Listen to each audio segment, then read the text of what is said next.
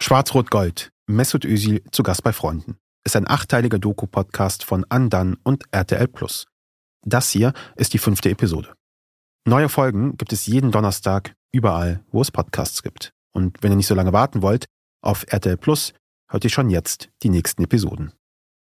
Und jetzt geht's los.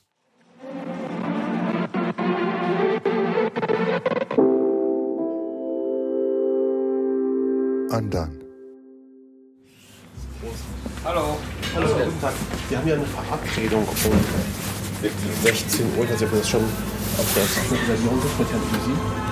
Osil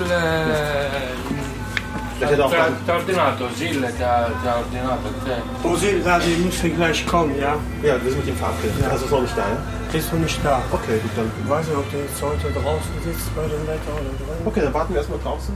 Dann sehen wir dann. Wir sind in Mülheim an der Ruhr, in einem italienischen Restaurant im Gewerbegebiet. Wir nehmen einen Tisch auf der kleinen Terrasse, weiße Tischdecken. Es ist Mitte Oktober, ziemlich kalt. Ein kleines Feuer im Glaskasten dient als Wärmepilz. Ich bin hier mit Karim, mit dem ich diesen Podcast mache. Das Lokal liegt hinter einem großen Parkplatz, zwischen einem Gartenmöbelhaus und einem Verleih für Wohnwagen. Um uns herum ganz viel Terrakotta, so halbe Säulen, flache Mauern, Stil, antike Ruine. Äh, ja, es sieht genauso weird aus, wie es klingt. Wir warten hier auf einen Mann, den wir schon lange sprechen wollen, der seit 2018 kein Interview mehr gegeben hat. Jetzt hat er uns zugesagt. Es handelt sich um Mustafa Özil, Mesut Özils Vater. Herr Gysi, schön sich zu treffen. Hallo. Lange hier? Ein paar Minuten. Ein paar Minuten. Ich dachte, Christian ist schon da. Nee, der. Christian, das ist Herr Krabbe, Mesut Özils früherer Klassenlehrer. Er trifft kurz danach ein. In den letzten Monaten erhalten wir immer wieder Absagen für dieses Gespräch. Dann aber kriegen wir eine kurze Textnachricht von Herrn Krabbe. Interview mit Mustafa Özil geht klar, Sonntag 16 Uhr. Also das ist entstanden durch Christian. Ansonsten äh, bin ich dagegen ein bisschen, äh, mh, wie sagt man, blockiert. Ja. Blockade mache nicht gerne. Özil hat seit fünf Jahren kein Interview mehr gegeben. Dass er mit uns spricht, haben wir Herrn Krabbe zu verdanken. Herr Krabbe und Mustafa Özil, sie kennen sich schon seit Mesut Özils Schulzeit. Während unseres Gesprächs ruft Özils jüngster Sohn an, Mesut Özils Halbbruder Egge. Er spielt hin und wieder Schach mit Herrn Krabbe. Okay, guck mal, wer hier ist. Christian kennst du, ne? Hi, Egge. Alles gut? Mustafa Özil ist gut gekleidet, trägt einen dünnen Hoodie, drunter ein dunkles Kragenhemd, drüber einen blauen Trenchcoat. Ja, herbstlich. Er hat graumeliertes, gegeltes Haar und er sieht mit seinen 56 Jahren seinem Sohn frappierend ähnlich. es ist natürlich, äh, werden wir auch hier drei Stunden reden oder äh, fünf Stunden. Für mich reicht das nicht. Am Ende sprechen wir länger als fünf Stunden. Mustafa Özil ist gut aufgelegt, er lacht viel und er raucht gerne mal eine Zigarre. Die ein oder andere auch während unseres Gesprächs. Mustafa Özil wird an der türkischen Schwarzmeerküste geboren, in Zonguldak. Mit elf kommt er nach Deutschland, zusammen mit seinen Geschwistern. Der sogenannte Familiennachzug. Seine Eltern arbeiten da schon lange in Deutschland. Wie bei erster Generation so war, hat mein Papa, die sind ja ursprünglich hier mit dem deutschen Deutschlandaufbau etwas Geld verdienen, ein paar Jahre später zurück. So war Gedanke. Die haben nie gedacht, dass sie hier bleiben und zweite Generation, geschweige jetzt dritte, vierte, keine Ahnung. Auch wenn seine Eltern später wirklich in die Türkei zurückziehen, Mustafa Özil bleibt. Als Jugendlicher beginnt er in einer Lederfabrik. Später macht er sich einige Male selbstständig, eröffnet einen Kiosk, eine Teestube, einen Billardsalon. Und bevor er letztlich als Arbeiter bei den Opelwerken anfängt, ist er manchmal auch arbeitslos. Und als Mesut Özil oder als Migrantenhintergrund, glauben Sie, in Deutschland ist nicht einfach. Da müssen Sie zwei, drei Hemden besser sein. Und der junge Fußballspieler Mesut Özil ist meistens zwei, drei Hemden besser. Der Vater kommt zu den Spielen des Sohnes, zum Training. Ich musste sogar ein paar Mal einspringen als Trainer. Musste die Jungs ein bisschen warm äh, bei Rot-Weiß Essen, hat mich gebeten, der Werner. Habe gesagt, mache ich gerne.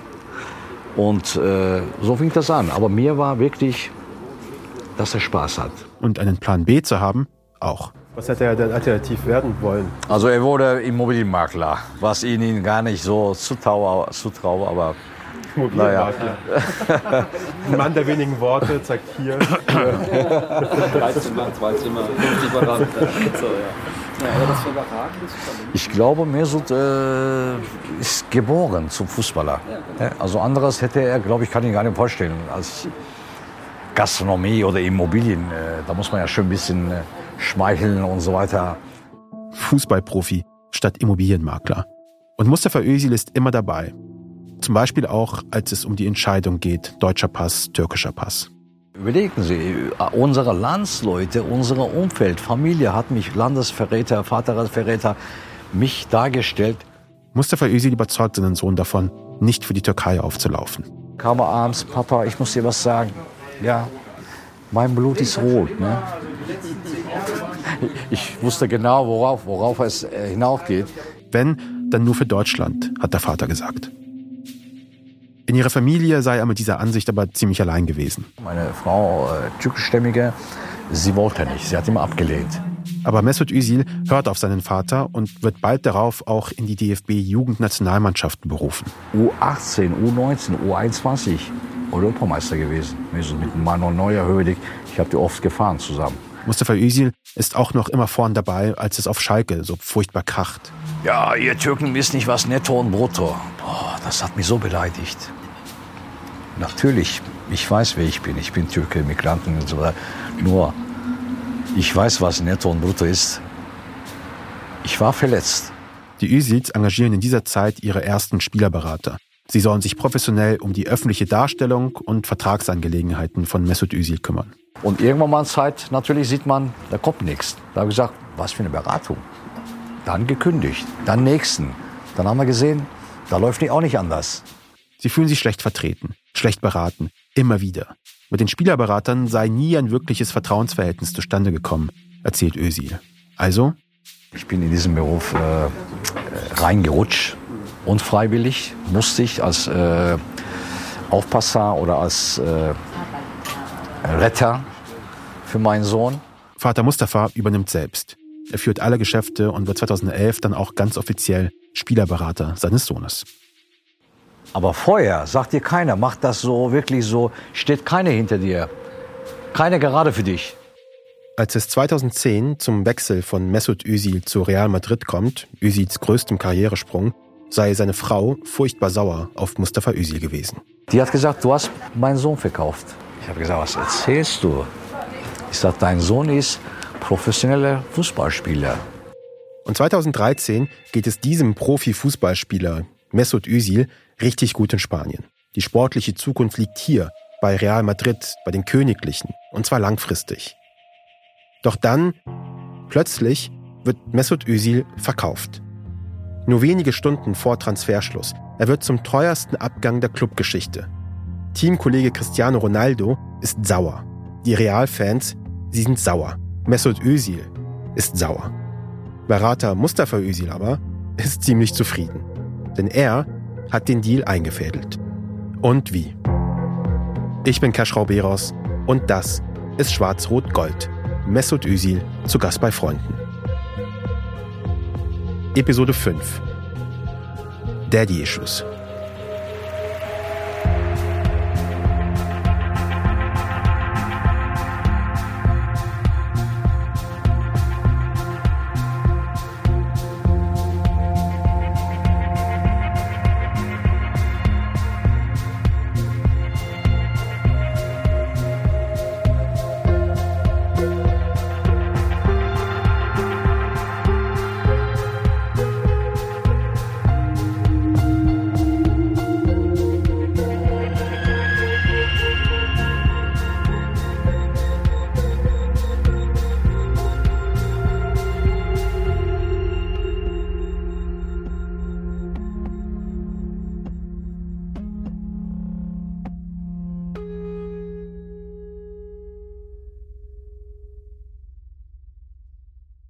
(2012), ein Jahr vor der Bekanntgabe des Wechsels.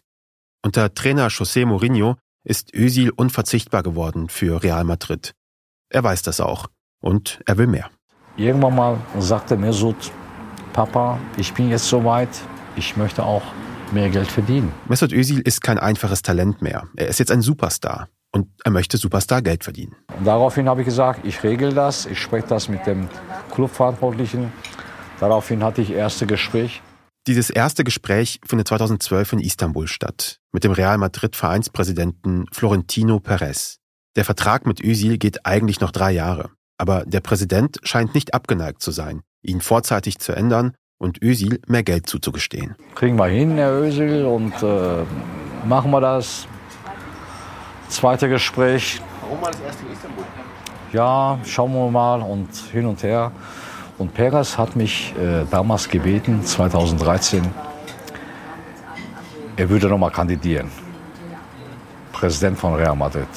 Und ich sollte ihm bitte äh, helfen. Perez könne jetzt keine negative Presse gebrauchen, die Wechselgerüchte um Özil nach sich zögen. Er bittet Mustafa Özil deshalb, ihm entgegenzukommen und die Füße stillzuhalten, bis die Wahl durch ist. Habe gesagt, nee, ich bin ein Mann von alter Garde. Wenn ich was sage, bleibt da was. Ohne Unterschrift. Ich warte, bis du deine äh, Präsidentenwahl gemacht hast und dann reden wir. Ich habe ihn in Ruhe gelassen. Also Das nächste Treffen soll nach der Wahl stattfinden.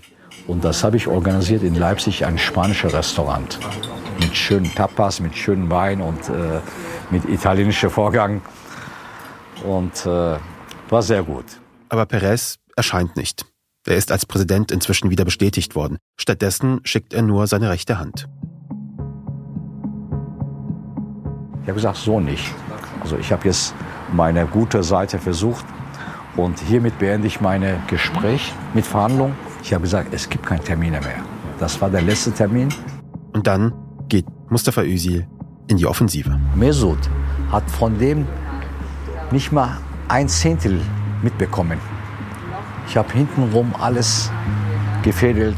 Mustafa Özil und seine Anwälte machen Perez auf Paragraph 17 der FIFA-Statuten aufmerksam. Kurzer Exkurs. Dieser Paragraph besagt, dass Spieler unter 28 Jahren, die einen Vertrag über fünf Jahre Laufzeit unterschreiben, nach drei erfüllten Vertragsjahren ins Ausland wechseln dürfen. Trotz Vertrag. Klingt kompliziert, heißt aber konkret, Mustafa Özil macht ein Schlupfloch geltend. Er droht Florentino Perez damit, den Verein zu verlassen, sollte Real Madrid seinem Sohn nicht mehr Geld bieten. Hab gesagt, Perez, ich bring das ein. Das kannst du nicht machen. Doch Realboss Florentino Perez, er bleibt hart. Und die haben sich äh, auf weiche Kissen gelehnt, haben gesagt, ach der Ösel, 2013 noch drei Jahre Vertrag. Berater Mustafa Özil will sich das nicht bieten lassen. Und er entscheidet, dass sein Spieler, Mesut Özil, Real Madrid verlässt. Also ich weiß nicht, ob der zu ihm gesagt hat, du bist kein Ehrenmann. Da, so wird's gesprochen? Ja. So wurde es auch gesagt. Ich habe auch zu ihm zu 100 Prozent äh, habe ich auch nicht gefragt gehabt, aber so Dann wie ich auch meinen raus. Vater kenne, könnte könnte schon sein. Es soll laut geworden sein zwischen Vater und Clubboss. Und am Ende soll Berater Mustafa Özil wutentbrannt das Büro verlassen und die Tür hinter sich zugeschlagen haben. In seiner Biografie schreibt Özil später, dass er erstaunt gewesen sei über die unprofessionelle Vorgehensweise seines Vaters. Und das ausgerechnet bei einem der mächtigsten Männer im Weltfußball. Papa ist reingegangen, mit Perez die Tür getreten. Äh, er ist ja kein Berater. Äh, er hat sich daneben benommen. Ich habe Beweise, weiß er? So war das nicht. Ich, ich habe mehrmals getroffen mit ihm. Viermal insgesamt. Viermal mit Perez. Mesut weiß gar nicht, warum es geht. Das Ding ist ja, ich weiß ja nicht, was in den Gesprächen zu 100 Prozent jetzt ähm, Abgelaufen äh, ist. abgelaufen ist. Natürlich ähm, habe ich mit dem Präsidenten nicht gesprochen, seine Sichtweise, aber von meinem Vaters Sichtweise, was er mir erzählt hat, halt, habe ich schon auch gewisse Sachen dann auch gehört. Und natürlich ist das so, am Ende ist das dein Vater, dem vertraust du ja und was er sagt. Wir wollten unseren Vertrag auch verlängern. Ich war ja glücklich. Doch auch sportlich ist das Glück irgendwie endlich. Im Sommer muss Trainer José Mourinho Madrid verlassen. Zu wenige Titel. Der neue Trainer bringt gleich zwei neue Mittelfeldspieler mit. Özil ist auch Mittelfeldspieler. Die Konkurrenz also steigt. Die ersten Testspiele sitzt er sogar auf der Bank. Berater Mustafa Özil lotet da schon Alternativen für seinen Klienten aus. Im Blick hat er Arsenal London.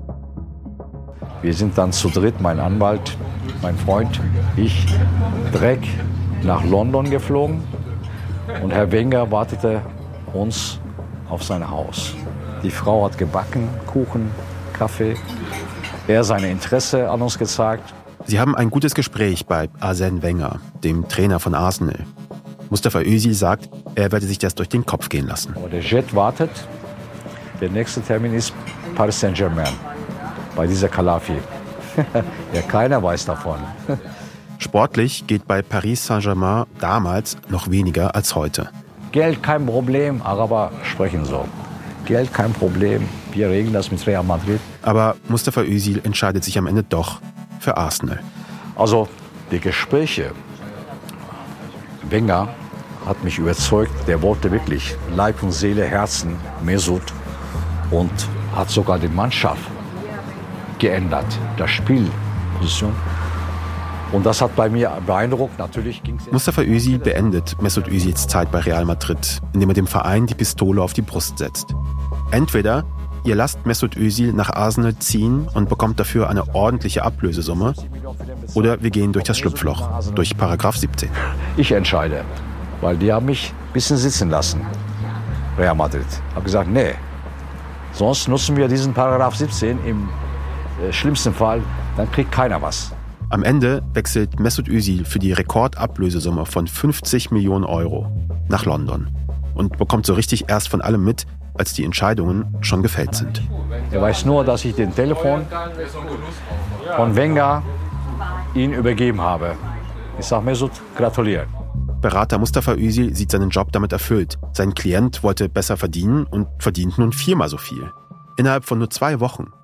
Mustafa Özil erzählt davon nicht ganz ohne Stolz.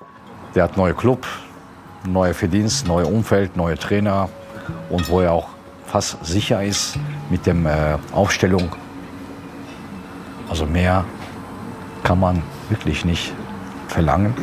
Fakt ist, dass ich das Ding allein 2011 übernommen habe bis 2014 oder äh, Ende 13 ist alles super Verträge. Und was ist danach passiert? Wenige Wochen nach dem Wechsel zu Arsenal London kommt es zur Konfrontation zwischen Vater und Sohn. Auch wenn der Wechsel lukrativ gewesen ist, Mesut Özil wollte eigentlich weiter für Real Madrid spielen. Also wenn ich jemanden nicht vertraue zu 100 Prozent, dann ist es halt so, auch wenn das mein Vater ist, dass ich dann auch diesen Schlussstrich dann ziehe und und zu der Zeitpunkt äh, habe ich das gespürt halt, dass ich das Vertrauen nicht habe, dass er dass er einige Fehler gemacht hat Mustafa Özil nimmt sich nach dem erfolgreichen Deal mit London Urlaub. Als er zurückkommt nach Düsseldorf, komme ich die Büro, Schloss geht nicht. Ich denke, hä, falsches Schloss, Schlüssel, nochmal geht nicht. Ich habe gesagt, hä, was ist denn hier los? Özil kann seine Söhne daraufhin nicht erreichen. Dann wurde langsam so klar, was geht. Sie vereinbaren ein Treffen im Büro auf der Königsallee in Düsseldorf, also dort, wo auch eine Großaufnahme des Fotos mit Angela Merkel hängt, das von der Umkleidekabine. Zum Treffen erscheinen Mustafa Özil, sein ältester Sohn Mutlu und der Hausjurist der Özil Marketing GmbH, Erkut Sögüt. Zusammen leiten die drei bis dahin die Geschäfte von Mesut Özil, der bei diesem Treffen nicht dabei ist. Dann haben sie noch Bodyguard geholt aus Köln. Der Söd hat Angst gehabt, dass ich ihn auf die Fresse schlage. Mustafa Özil ist sich ganz sicher, wer hinter dieser Aktion steckt, dieser de facto Entmachtung. Die Anmelden, türkische, sprechen Sie Mutter nicht an, Sie müssen mich ansprechen. Ich habe gesagt, wer bist du denn? ich sage, ich kann doch wohl mit meinem Sohn sprechen. Nicht einer seiner Söhne, sondern Hausjurist Zügüt, den er vor eineinhalb Jahren engagiert und vor kurzem erst entlassen hat. Eins muss ich sagen, dieser Mensch ist undankbar. Er hat sich widersprochen, also widergesetzt, äh, Vorgesetzten. Ich habe gesagt, weißt du was, du bist fristlos gekündigt. Habe ich ihn rausgeschmissen.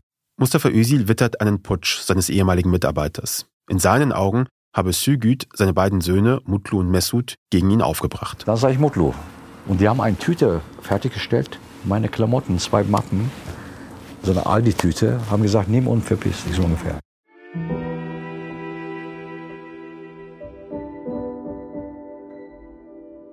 Einige Tage später sucht Mustafa Özil das Einzelgespräch mit seinem Sohn Mutlu. Dabei sei ihm sein Sohn aber in inakzeptabler Weise begegnet. Das war der Knallpunkt für mich und da habe ich gesagt, weißt du was, du stehst auf und verpiss dich, bevor ich dir einen rechts und links gebe. Aber kam das für Sie komplett überraschend? Überraschend, ja. Komplett. Komplett, ja. Sie hätten ihn auch einfacher aus der Firma raushaben können, sagt Mustafa Özil. Warum? Ihr könnt mir sagen, Papa, wir wollen dich hier nicht haben. Du bist zu alt. Wir junge Leute wollen das die Bude schmeißen. Ich schwöre euch, ich hätte das gerne gemacht. Aber die Vorgehensweise von seinem Sohn Mutlu und ihrem ehemaligen Hausjuristen Erko Zügüt entsetzt Mustafa Özil. Er fühlt sich weggeputscht. Im Affekt löscht er daraufhin den Twitter-Account seines Sohnes mit mehr als 20 Millionen FollowerInnen. Haben Sie seinen Twitter-Account gelöscht? Ja. Warum? Mhm. Ja, warum? Sagen Sie es mir. Aus der Emotion heraus? Aber- oder? Ja, ja, aber das habe ich eröffnet. Also ich, ich habe das gemacht und ich kann das auch löschen. Ne?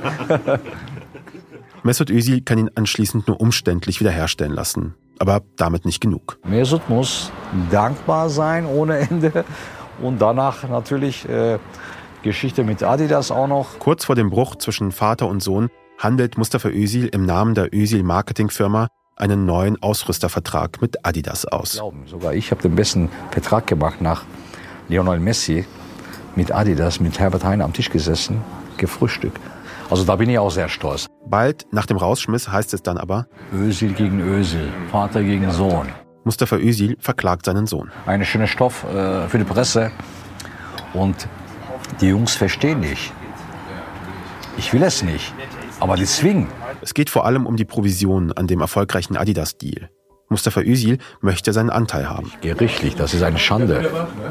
Schande. Ne? Vater gegen Söhne oder Söhne gegen Vater. Ich wollte das nicht, aber die haben mich so dargestellt. Erst kurz vor Verhandlungstermin einigen sich die beiden über ihre Anwälte außergerichtlich. Mustafa Özil sagt uns nur, er habe auf zwei Drittel seiner Ansprüche verzichten müssen.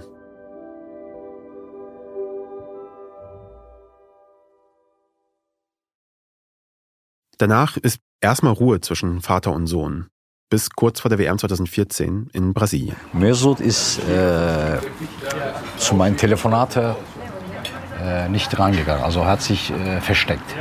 Das ging so fünf Monate. Also 2013 Oktober bis 2014 April. Da sehen sich die beiden für viele Jahre zum letzten Mal. Und irgendwann mal hat Mesut verstanden, wenn ich Papa nicht versöhne, geht auch meine Karriere nicht weiter. Im April 2014 bekommt Mustafa Özil einen Anruf von seinem Sohn. Papa, ich bin in München, kannst du kommen? Ich möchte mit dir reden.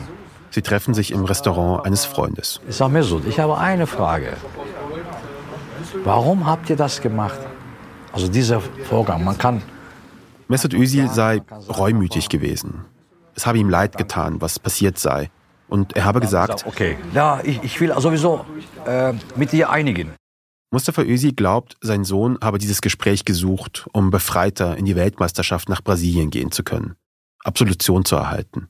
Und Mustafa Özil gibt sie ihm. Und meine Erlaubnis und Frieden für die WM habe ich begnadigt.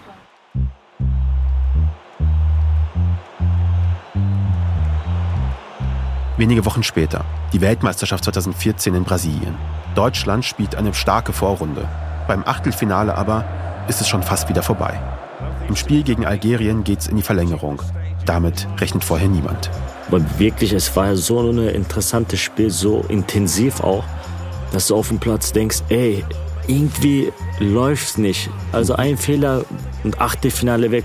Nach 90 Minuten steht es immer noch 0 zu 0. Also werden zweimal 15 Minuten Verlängerung drangehängt. Die haben wirklich super oder gegen uns vor allem herausragenden Fußball gespielt, wo die wahrscheinlich selber sehr, sehr überrascht waren. Aber das Spiel hat ja keine Ende gefunden. Kurz nach Anpfiff der Verlängerung trifft die DFB-Mannschaft zum 1 zu 0. Es bleibt trotzdem bis zur vorletzten Minute eng. Dann.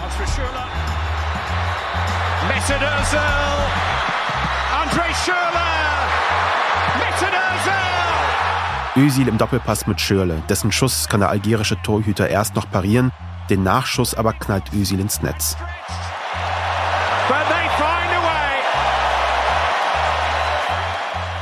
Völlig verschwitzt rennt er danach in die Ecke der deutschen Fans und schlägt sich brüllend mit der Hand auf den DFB-Adler am Trikot. Achtelfinale geschafft, Algerien überwunden. Per Mertesacker, Glückwunsch zum Einzug in die nächste Runde ins Viertelfinale. Was hat das deutsche Spiel so schwerfällig und so anfällig gemacht? Ist mir völlig wurscht. Wir sind jetzt so in den letzten acht und das zählt.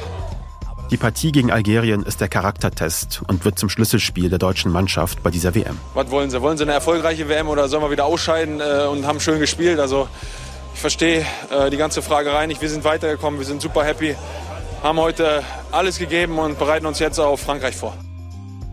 Nach einem knappen 1 zu 0 über eben Frankreich im Viertelfinale folgt das historische 7 zu 1 im Halbfinale gegen Gastgeber Brasilien. And the Brazilians look as though to go to the dressing room already. There is no hiding place. Im Finalspiel dann gegen Argentinien Schirle. Der kommt an! Mach ihn! Mach ihn! Er macht ihn! Mario Götze! Das ist doch Wahnsinn! Und da ist gekommen dieser eine Moment für Mario Götze. Da ist alles andere. Wenige Minuten später ist das Spiel vorbei und Deutschland zum vierten Mal Weltmeister.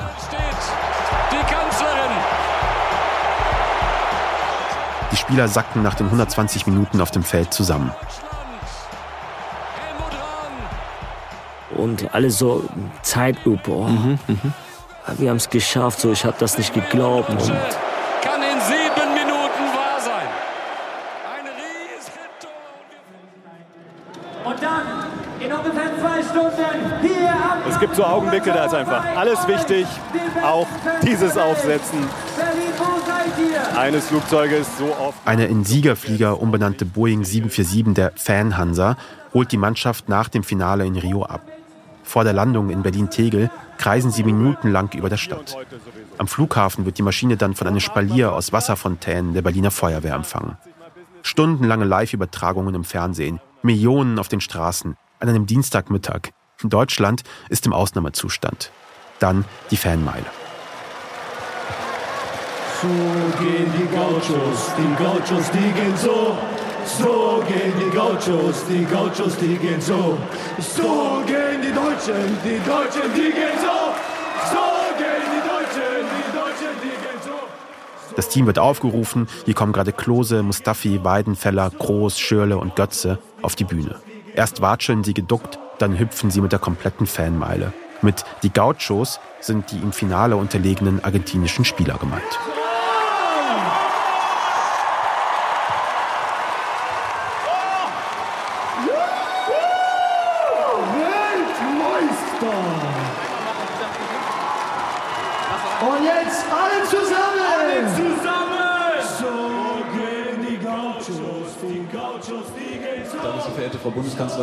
Sie, sehr geehrter Herr Bundesminister, de Maizière dazu bitten, weil wir jetzt zur Verleihung der silbernen Lorbeerblätter an die Fußballweltmeister von 2014 kommen. Das ist Johannes B. Kerner. Er ruft die DFB-Spieler einzeln auf und stellt sie kurz vor. Kanzlerin Merkel, Innenminister de Maizière und Bundespräsident Gauck schütteln Hände, überreichen Urkunden und lassen sich mit den Spielern fotografieren.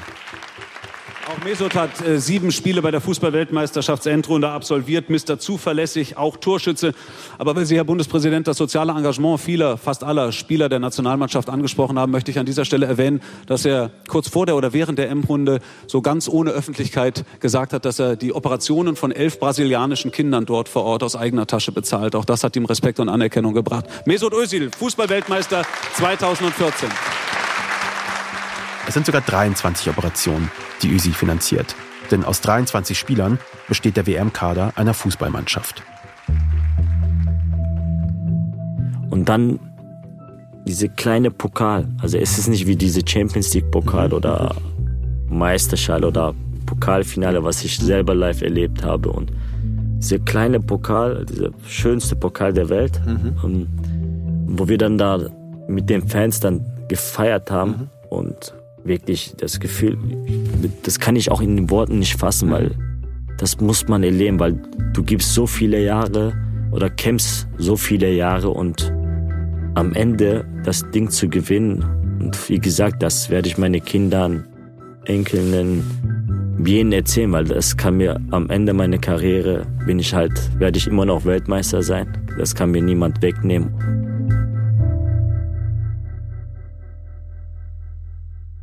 In den ersten drei Jahren bei Arsenal erfüllt Özil die Erwartungen der Fans und bricht weitere Rekorde der Premier League. Die Saison 2015-16 ist dabei wohl die stärkste seiner Karriere. Irgendwann dachten wir halt, wir müssen mal was über, über Özil machen bei Arsenal, weil er da halt so ähm, krass performt die ganze Zeit. Also fliegt Andreas Bock vom Fußballmagazin Elf Freunde 2016 für eine große Geschichte nach London. Es gibt zu diesem Zeitpunkt nicht viele Berichte über Özil. Als Bock und der Fotograf in London ankommen, ruft der Özils Berater Erkut Sögüt an. Da meinte er, pass auf, wir machen das alles ganz anders. Ihr fahrt einfach mit ihm mit dem Auto zurück vom Stadion. Özil hat an diesem Abend ein Spiel und Bock trifft Özil anschließend in der Tiefgarage. Also Özil damals hat ein Tor gemacht gegen Swansea war das. Ein richtig geiles Tor auch und er hat sowieso sehr, sehr gut gespielt. Sie steigen zu ihm in den Wagen, der Fotograf hinten rein und zusammen fahren sie aus der Tiefgarage des Arsenal-Stadions. Die Gesprächssituation ist ungewöhnlich, aber macht ihnen irgendwie nichts aus. Im Gegenteil. Das war irgendwie so ein Icebreaker, sowohl für, für uns als auch für Mesut Özil irgendwie. Also diese Atmosphäre im Auto. Özils Haus ist soweit eigentlich gar nicht entfernt vom Stadion. Aber Bock merkt schnell, warum Sögüt im Telefonat meint, sie hätten eine ganze Stunde Zeit für das Interview. Ähm, genau, und dann sind wir aus der Tiefgarage rausgefahren. Ich dachte, das wird jetzt eine ganz normale Fahrt so. Und, ähm, aber dann ging es los. Und keine Ahnung, an der ersten Ampel standen plötzlich 50, 60, 70 Leute um sein Auto rum und haben es belagert und haben nach Autogrammen gefragt und Özil-Lieder gesungen. Und er war super entspannt, buddhistische Ruhe ausgestrahlt irgendwie. Özil sagt, das sei alle zwei Wochen so, bei jedem Heimspiel, aber nicht bei jedem Spieler, sagt Bock. Hat die Scheiben runtergelassen, hat gesagt so, ja, ihr kriegt alle Autogramme, aber bitte zerkratzt das Auto nicht so, aber auch total höflich, total, total zurückhaltend. Ne? Und ähm, genau, er konnte natürlich dann nicht 60, 70 Leute irgendwie äh, Autogramm geben oder jeden irgendwie ein High Five geben. So, er hat dann immer gesagt, so der und der noch und die Kinder dort. Der hat immer darauf geachtet, dass die Kinder auf jeden Fall ein Autogramm bekommen oder ihm irgendwie kurz mal ein High Five geben. Sie erleben das an jeder der nächsten Ampeln. Und ich weiß noch, ein Familienvater, äh, äh, ein Vater kam dann irgendwann mit seinem, mit seinem Säugling dort an. Das war maximal so zwei Monate alt, würde ich mal sagen, und hielt das so äh, ihm entgegen, so vor der Windschutzscheibe direkt, als ob Öse jetzt aufstehen sollte und äh, dieses Kind segnen sollte. Und das war echt, das waren skurrile Szenen auf jeden Fall. Und so ging das halt weiter. Das war echt so Stop and Go die ganze Zeit. Nächste Ampel war wieder totale, äh, totale Menschenmengen um das Auto herum. Ähm, und alle wollten halt, genau, genau wieder dasselbe. Autogramme. Özil, Özil, du bist der Beste. Ein paar Leute haben auf Türkisch was gerufen. London ist eine große Stadt und die Fanszene ist noch ein bisschen offensiver als in Madrid oder in der Bundesliga. Özil verlässt deshalb kaum mehr das Haus. Er lässt seinen Cousin bei sich einziehen, trifft sich zu Hause bei seinen Teamkollegen um Per Mertesacker und Lukas Podolski oder lässt Freunde einfliegen. Ich habe das auch überhaupt nicht erwartet, dass wir da in diese äh, Luxusvilla reinkommen. Ähm, aber dann fing es plötzlich ganz krass an zu regnen, also wirklich so Platzregen und, ähm, und dann meinte der Berater, der auch mit im Auto saß, das war der Erkut äh, Sögut. Der sagte dann, ach komm, scheiß drauf, äh, wir gehen jetzt alle kurz in die Vorhalle rein. Und so gehen Bock und der Fotograf noch für eine Stunde mit rein. Und ich weiß noch, dass sein Hund äh, direkt ankam, als wir, ähm, als wir geparkt haben. Sein Hund Balboa, nach Rocky Balboa benannt. Die Villa wirkte auf jeden Fall für mich noch okay. Halt nicht so wie so eine super Protz-Angeber-Villa. Aber sie wirkte halt auch wie eine Villa, die ihm irgendjemand da hingestellt hat, gezeigt hat. Und ähm, also die war wenig persönlich, jedenfalls so im Eingangsbereich. Ne? Wir haben ja den Dort fallen ihnen zuerst die vielen Bilder an der Wand auf. Das Wohnzimmer und so weiter haben wir gar nicht gesehen. Also im Eingangsbereich waren, hingen zum Beispiel ganz viele Bilderrahmen und in den Bilderrahmen waren halt noch diese äh, ähm, Standardbilder drin, die man hat, so häufig so, wenn man halt Bilderrahmen kauft. Und in den Bilderrahmen waren, glaube ich, Flamingos drin. Und ich dachte erst, er hätte irgendwie ein Fable für Flamingos und das wäre irgendwie so Pop-Art-mäßig an der Wand. Und also auch die Wiederholung, dass da irgendwie so, was weiß ich, zehn Bilderrahmen hingen und alle hatten Flamingos drin und er meinte nur, ach nee, das ist immer noch seit meinem Einzug so und äh, seit ich die gekauft habe, sind diese Flamingos da drin. Ich habe noch keine Bilder reingetan. Das Wohnzimmer aber ist im türkischen Stil eingerichtet, länglich geschnitten und mit einem Sofa für bestimmt zehn Personen. Das Wichtigste war ihm, glaube ich, einfach nur, dass es ein großes Wohnzimmer mit einem großen Fernseher hat, wo er halt Playstation spielen konnte. Ne? Und damit niemand auf Socken rumlaufen muss im Eingangsbereich? War ein riesiger Schrank voll mit Adiletten. Nach einer Stunde brechen Özil und seine Freunde dann aber auf, essen gehen und Geburtstag in der Stadt feiern. Kamen dann auch später noch so, äh, wurden später noch so Fotos veröffentlicht auf irgendwelchen Promi oder oder oder also Promi-VIP-Webseiten, wo er zu sehen ist, im Schlepptau halt seine ganze Jugendgang aus, aus Gelsenkirchen. Auch zu Hause in Gelsenkirchen verfolgen sie Özils Werdegang in London ganz genau. Herr Krabbe erzählt von seinem Englischunterricht. Und man spricht dann zum Thema Arsenal London, was interessanterweise an der Gesamtschule ja auch in den Kapiteln drin ist. Und dann sage ich so, na guck mal, wir gucken uns das mal an. Und dann habe ich gesagt, oh, wartet mal, ich habe ja da so einen Telefonjoker. Und dann ruft man den halt an und sagt, hör mal, so, wie geht's dir eigentlich? Ne? Und der macht den Spaß mit. Ne? Das ist ja einfach irre. Und das ist für die Schüler natürlich gigantisch. Mesut Özil lädt Herrn Krabbe und seine Klassen regelmäßig nach London ein. Er mietet dafür eine sogenannte Box im Stadion. Das ist so ein separater VIP-Bereich in der Größe einer Hotelsuite mit Blick aufs Spielfeld. Özil lässt dabei Köfte servieren und die SchülerInnen und Herr Krabbe können dabei das Spiel schauen. Und die Schüler, die noch nie über Gelsenkirchen hinausgekommen sind, die überhaupt nichts anderes kennen als Ruhrgebiet, ne? also das, äh, die, die haben ja keine Möglichkeiten gehabt, weiterzufahren, die kriegten dann halt in London in einem tollen Restaurant, wo sonst immer Podolski, Özil und Co. waren, kriegten die dann halt ihr Essen serviert.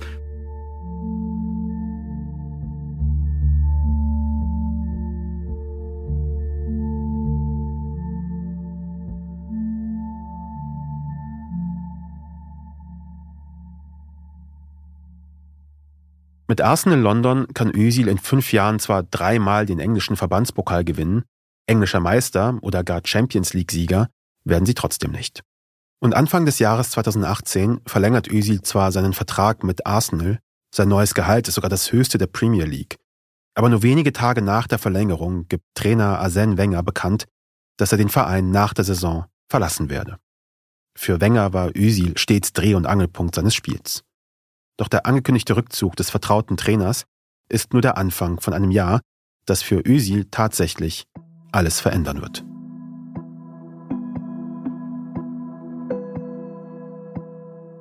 Am 14. Mai 2018, wenige Tage vor der Bekanntgabe des deutschen WM-Kaders für das Turnier in Russland, da teilt der türkische Präsident Erdogan ein paar Fotos über seine Social-Media-Kanäle.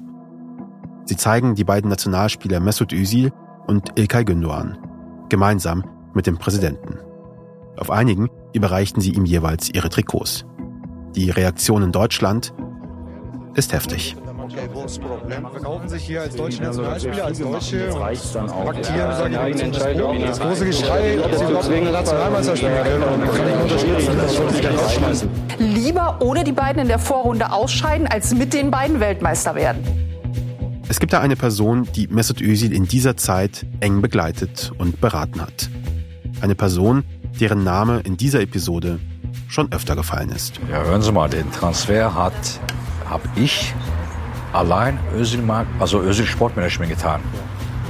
Hat Söd, damit nichts so zu Söd war, noch nicht mal Wenger oder Kalafi, keiner kennt Söd. Erkut Zügüt ist damals Özils engster Berater. Er war dabei, als die Erdogan-Fotos in ganz Deutschland für Aufruhr gesorgt haben. Wir haben ihn getroffen. Auf dem Dach eines Hotels in Istanbul. Ich habe mit äh, Erkut Zügüt gesprochen. Oh, bitte den Namen nicht erwähnen. Sonst äh, schmeiße ich das Mikrofon.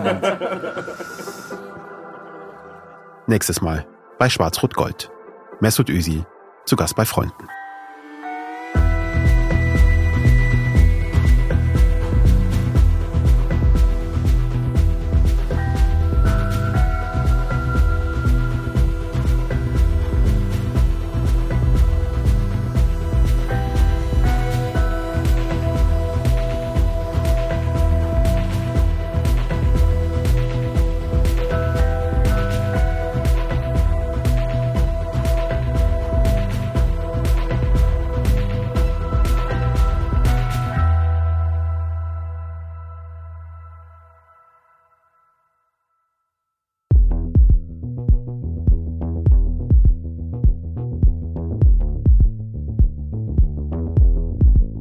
Schwarz-Rot-Gold. Mesut Özil zu Gast bei Freunden. Ist eine Produktion von Andan und RTL Plus. Ich bin Keschrau Beros. Unser Autor ist Karim Khattab. Story Editors Patrick Stegemann und ich. Unser Producer ist Serafin Dinges. Produktionsassistenz Georg Schmidtmann. Fact-Checking von Lisa Konzelmann. Herstellungsleitung Cinzia Friedländer mit Originalmusik und Sounddesign von Benjamin Drees. Mix Janik Werner. Musikmastering Juri Wodolaschski.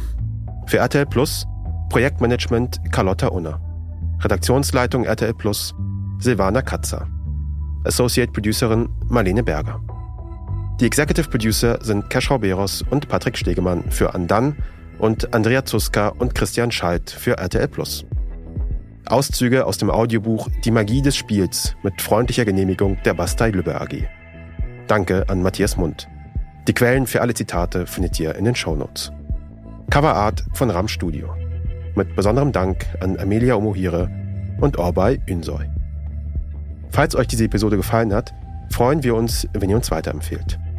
Danke fürs Zuhören.